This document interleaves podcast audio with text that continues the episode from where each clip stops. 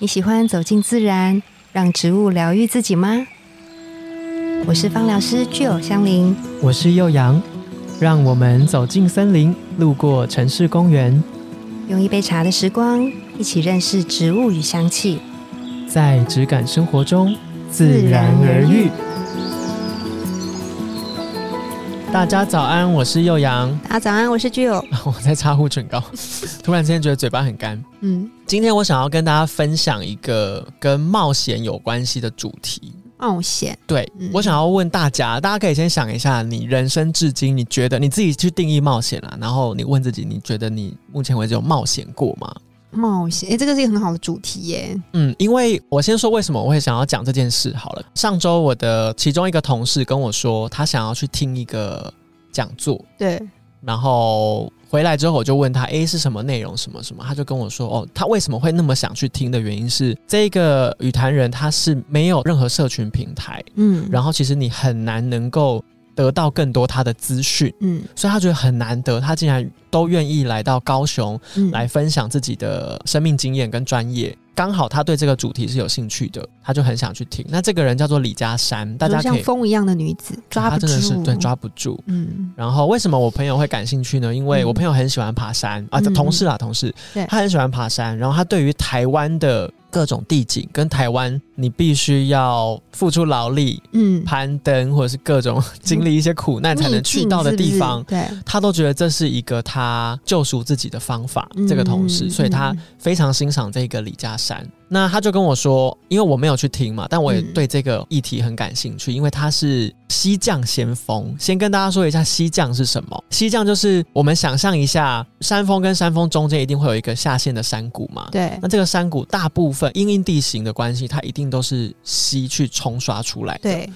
对。那我们如果要从这一个山，嗯，我们想象一个山头，我们要到另一个山头，通常我们会选择用徒步攀登的方式，可能会绕远路。嗯。那因为这一个李嘉山，他觉得自己的时间有限，他不想要浪费时间，然后他想要用自己有限的生命里面去探看更多的地景或是台湾的路，嗯，所以他就开始做西降，也就是说，我从 A 山谷直接垂降。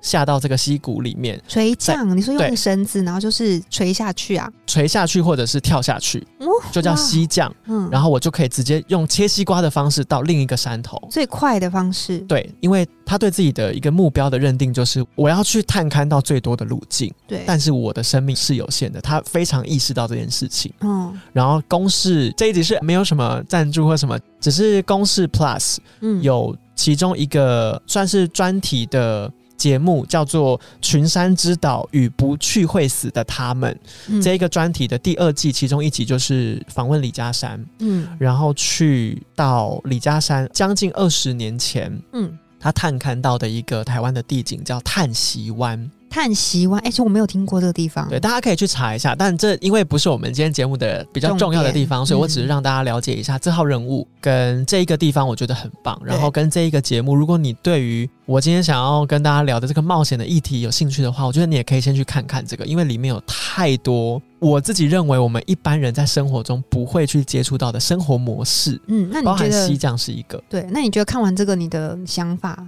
还有启发的点是什么？启发的点是因为。我觉得我的个性啦，我不知道大家有没有跟我一样的毛病，就是我很容易安逸。嗯，我很容易在一个我觉得我已经创造出来的我会舒服生活的环境里面，嗯，就这样一直下去。嗯，然后一切就会开始变得无聊。对。然后我看完他这一个纪录片之后，我得到的启发是因为我觉得我不够有勇气去，不是说下赌，嗯，应该说。迎接新挑战，会必须要舍去掉一些现在现有的。对我没有勇气去舍去这些我已经经营或者是我已经把关注的东西。嗯，然后他就提到了一些我觉得蛮好的观点。然后他说，对我来说，我的理解啦，就是他已经告诉自己，我会抛弃我生活中的很多东西。嗯，我是愿意的。对，就为了我要完成探勘这件事情。嗯，所以他是愿意做这个赌注，然后。花自己一辈子的时间去做这件事，而且他每一次出发探勘都是一场对我来说很盛大的冒险。嗯，然后回到我们生活中，我觉得其实我后来去用各种角度片面的去思考，我的生活中有很多关键或者是一些元素在提醒我冒险这件事情。比如说漫画是一个，嗯，为什么很多漫画或者是动画的主题都会去谈论一个未尽之地？对。对，我们要去到一个我们不熟悉的地方。嗯嗯嗯嗯。然后我觉得这都是在鼓励我们在生活中要创造一些小小的冒险的机会。对。那我就会去问自己说，我的生活中现在有多大比例，或是有多少事情是冒险而来的？嗯。然后我发现好像是零。怎么可能是零？我自己的定义啦，我自己的定义就我跟我一开始讲的嘛。我希望大家去定义冒险这件事情，然后你去问问自己，你生活中有冒险过吗？然后我就觉得不对，我好像一直都在哦，我能够好好处理这些所有事情，跟好好安排生活的这个机制底下过每一天了。对，然后已经太长一段时间了。嗯，我就意识到之后就吓一大跳，我就想说哇，不行不行，这样子我要赶快去问自己说还有什么。我生命接下来，或是好，不要讲到生命这么 这么严肃，就这一年好了。嗯，我还想要做什么样的冒险，大大小小都可以。嗯，我觉得我应该要起身去执行。对，他有提到一个我很喜欢的话，就是他有说，因为他们要做这么危险的户外活动，其实风险性是非常非常高的。嗯，然后他在这个纪录片的开头就有提到，你去架构风险的能力，不管是评估也好，你知道自己能力在哪里也好，嗯。都有可能是你如果要想要让自己人生精彩一点，必须要去面对的事情。嗯，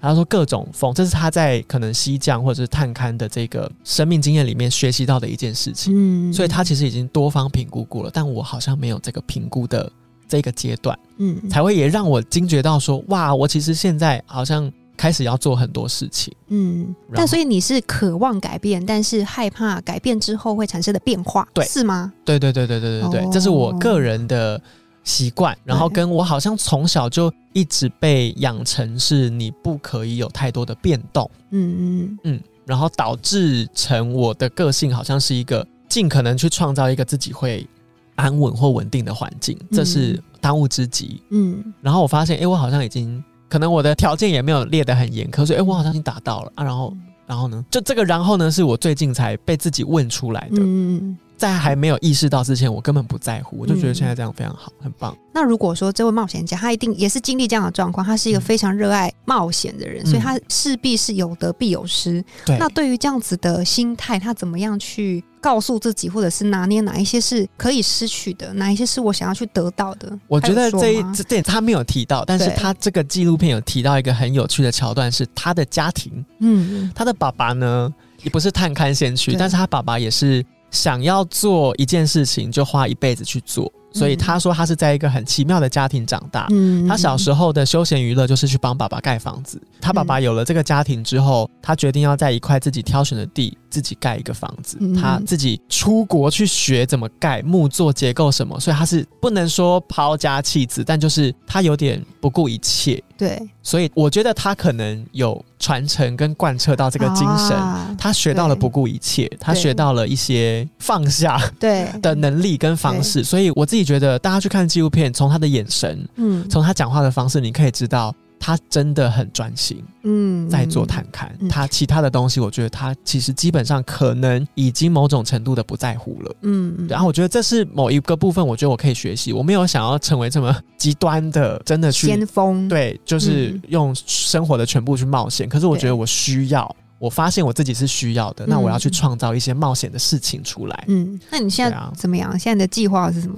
我的计划就是去西藏。真的 开玩笑，开玩笑。嗯，现在的计划哦，因为啊，鄙人呢就是刚好三十岁，然后有比较多的像欧洲的打工签证，其实就是三十岁是最后一年。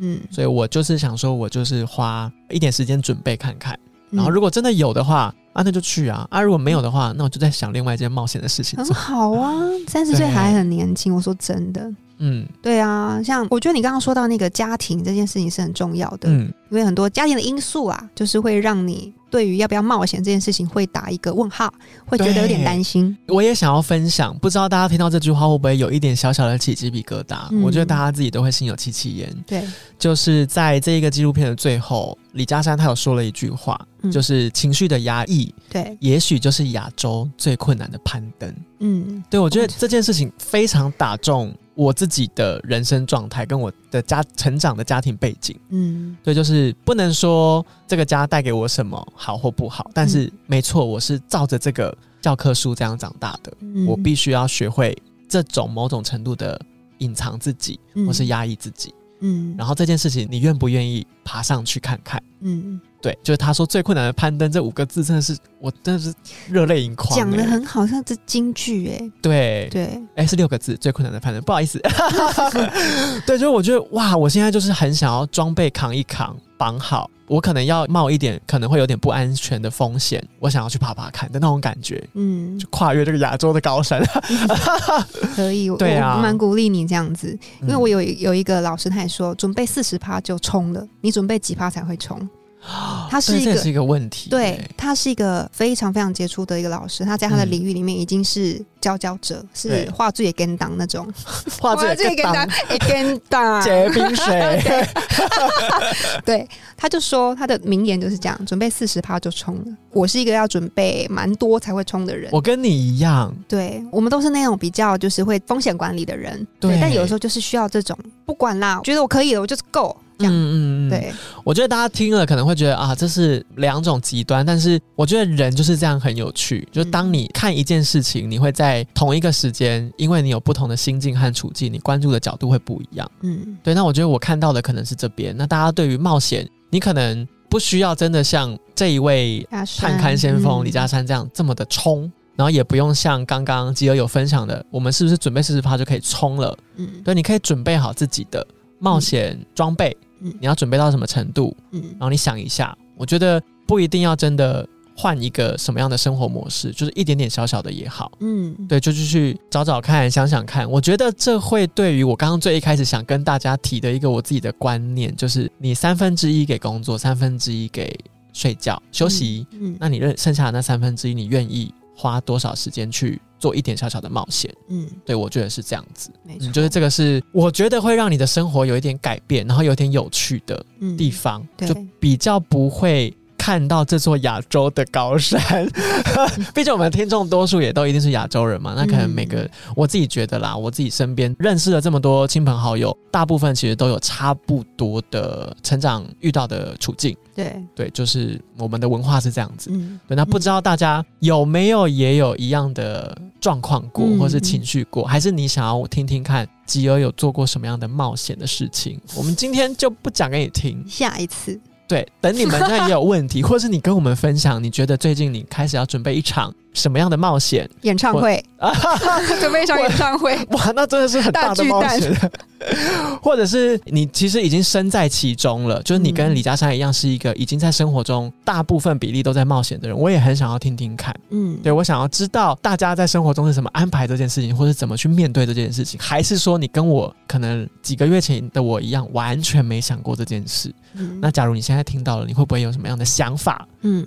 这个就不鼓励留言了，我觉得要寄信，因为一定会有很多事情可以说。嗯，对，就在下面有一个 podcast 的信箱，然后整理一下，思考一下，你就可以寄信给我们，我们会在回信的时候再问问吉儿你人生的冒险经验。嗯，没错。对，那我们今天的节目就到这边，自然而然，我们下次见哦，拜拜。